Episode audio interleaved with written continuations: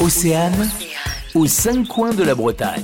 Le musée de l'ancienne abbaye de Landévennec, situé en presqu'île de Crozon, accueille une exposition temporaire jusqu'en novembre l'année prochaine. Elle est basée sur les recherches archéologiques menées sur le site. Gwénolé Ridou, vous êtes chargé de cette exposition baptisée Sur des cendres fumantes, heures et malheurs d'une abbaye bretonne en l'an 1000. Expliquez-nous ce qu'on va découvrir. On s'intéresse à une période en particulier, donc qui est le 11e siècle. Et pourquoi c'est aussi intéressant? Parce qu'en fait, c'est une période qui commence par euh, deux accidents, un grand incendie et une inondation. Alors ça paraît catastrophique évidemment pour les moines, mais pour les archéologues, c'est bien sûr pas parce que ça leur a permis d'obtenir en fait beaucoup d'informations, ce qu'ils appellent un enregistrement, c'est-à-dire que euh, l'incendie en quelque sorte est tombé dans la couche d'inondation et donc euh, l'ensemble des objets qui existaient dans l'abbaye à cette période euh, ont été conservés. Et donc bah, c'est ça qu'on propose de découvrir, c'est en fait une petite empreinte de cette histoire de l'abbaye, donc avec beaucoup d'informations sur la vie des moines et, et la vie la vie des Bretons en l'an 1000. Alors c'est un parcours en fait autour de 125 objets d'exception que vous allez nous proposer. Oui tout à fait. Alors c'est des objets effectivement assez exceptionnels hein,